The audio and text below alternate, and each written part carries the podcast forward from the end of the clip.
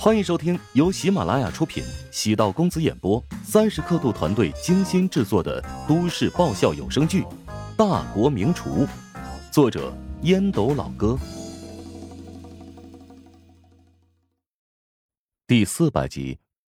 主评委拖了拖眼镜框，说道：“现在开始对你们的标书进行五分钟的自我介绍。”乔治朝丁禅看了一眼，丁禅抿嘴一笑。紧张的情绪瞬间消失。我们来自于琼京职业技术学院第二食堂，成功将它打造了一家网红食堂。师大的食堂是我们第二家分店。我们对食堂有以下几个计划。伴随着清脆的声线，流畅的语言在室内飘荡。必须对丁婵做新的认识。谁能想到他能在这么重要的场合做出如此完美的宣讲？周冲的眼睛都看直了，乔治也有点意外。他知道丁禅肯定在私下里演练了很多次，现场才能表现得如此简单自然。六名评委在丁禅的宣讲过程中，始终带有赞许的表情，跟随他的节奏，耐心的从第一页翻到最后一页。主评委问道：“下面进入质询环节，按照你们的经营计划。”除供应一些适合学生的套餐之外，更重要的是面向校园外的顾客。你如何做好社会顾客和学生顾客的关键？这方面呢，我们会与学校做好沟通。现在师大拥有六个食堂，我们会进行错峰管理，将学生用餐高峰和社会顾客用餐高峰进行分割，保证互不干扰。你们之前并没有连锁的经验，如何确保食堂能够顺利对外营业？我们虽然没有连锁经验，但是对如何运营食堂有独特的思路。标叔已经详细说明我们的计划和思路，只需要一步步的执行。随后，乔治又回答了评委提出的数个问题。在旁边虽然不用说一句话，但周冲整个背脊都在冒汗。至于丁禅，对标叔虽然很了解，但换位思考，如果自己面对这么多的问题。他肯定无法自如的答复。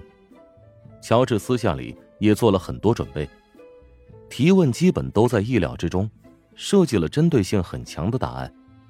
终于回答完最后一个问题，乔治如释重负，感叹评委的刁钻，对能否中标也存有一丝担心。在外面等待一个小时，工作人员宣布结果：恭喜！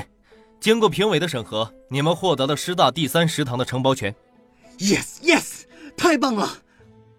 周冲捏紧拳头，兴奋的在空中挥舞手臂。这家伙完全沉浸在喜悦当中，仿佛比乔治和丁晨两个直接参与者还要激动。乔治伸出手掌，跟丁晨轻轻的击打。丁晨转过身，见周冲也伸出双手，虽然不情愿。但还是跟周冲双击了一下。周冲露出笑容，干净阳光。丁禅对周冲的印象变好了。其实，早就知道周冲已经不是以前那个纨绔少爷，但人心里种了杂草，很难彻底清除。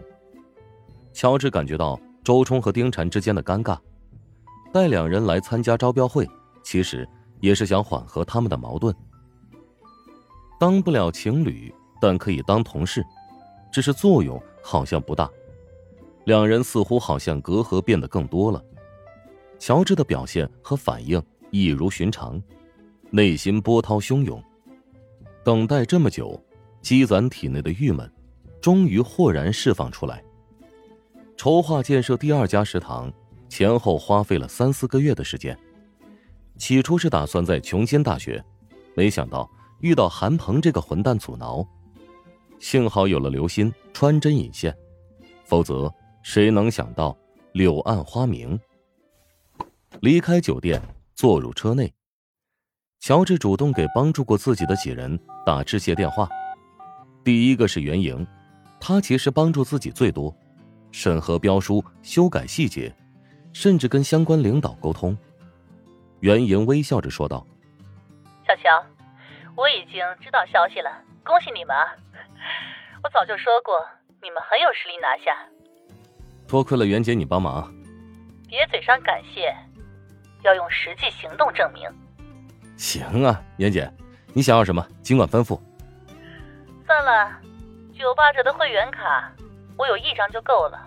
再多呀，怕到时候犯错误。被袁莹讽刺了，但乔治能从对方的语气瞧出是真心为自己开心。第二个是杜国雄，他打了招呼，才让下面的事情变得顺理成章。刚才我们已经拿到了师大食堂的承包权，谢谢您。乔治跟杜国雄说话，语气就变得严肃沉稳了一些。杜国雄拍了一下额头：“哎呦，是吗？我上次跟袁莹提过，他对你的标书也有信心。不过呢，拿到承包权只是刚刚开始。”希望你啊，要再接再厉，用成绩来证明我和袁莹的眼光没错。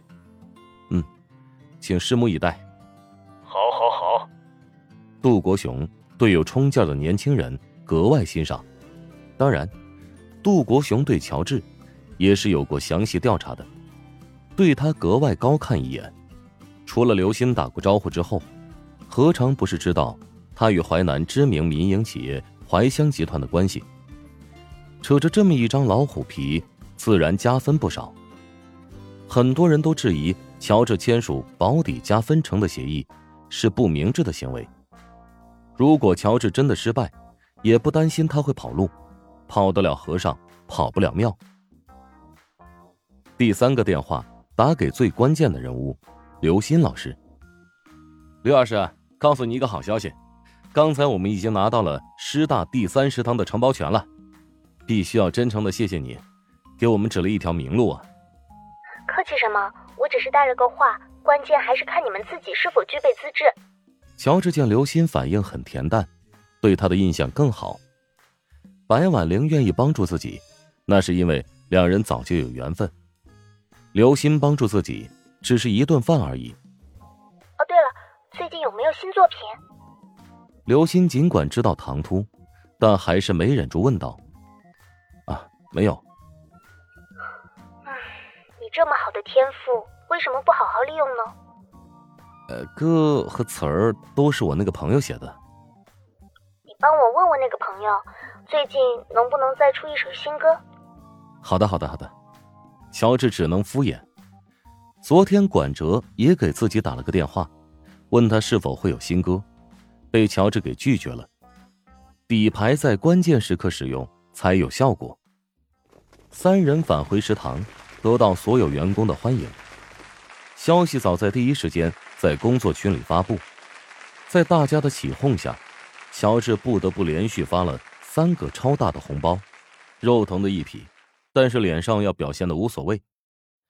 忙了一早上，早已过了饭点三人随便吃了一些东西。陈雪华召集全体员工开会，陈雪华说明事由。召开这个会议，主要是宣布一个人事通知：新食堂即将开始筹备，会抽调百分之三十的老员工前往新店，补充百分之三十的新员工进入。即日起，大家可以积极踊跃报名。新食堂位于大学城，距离此处有些远，但面积比这里大，以后的规模肯定不会小，对不少员工而言具有诱惑力。我一个。乔治暗自观察，现场至少超过十五人表态，如此就得进行审核筛选。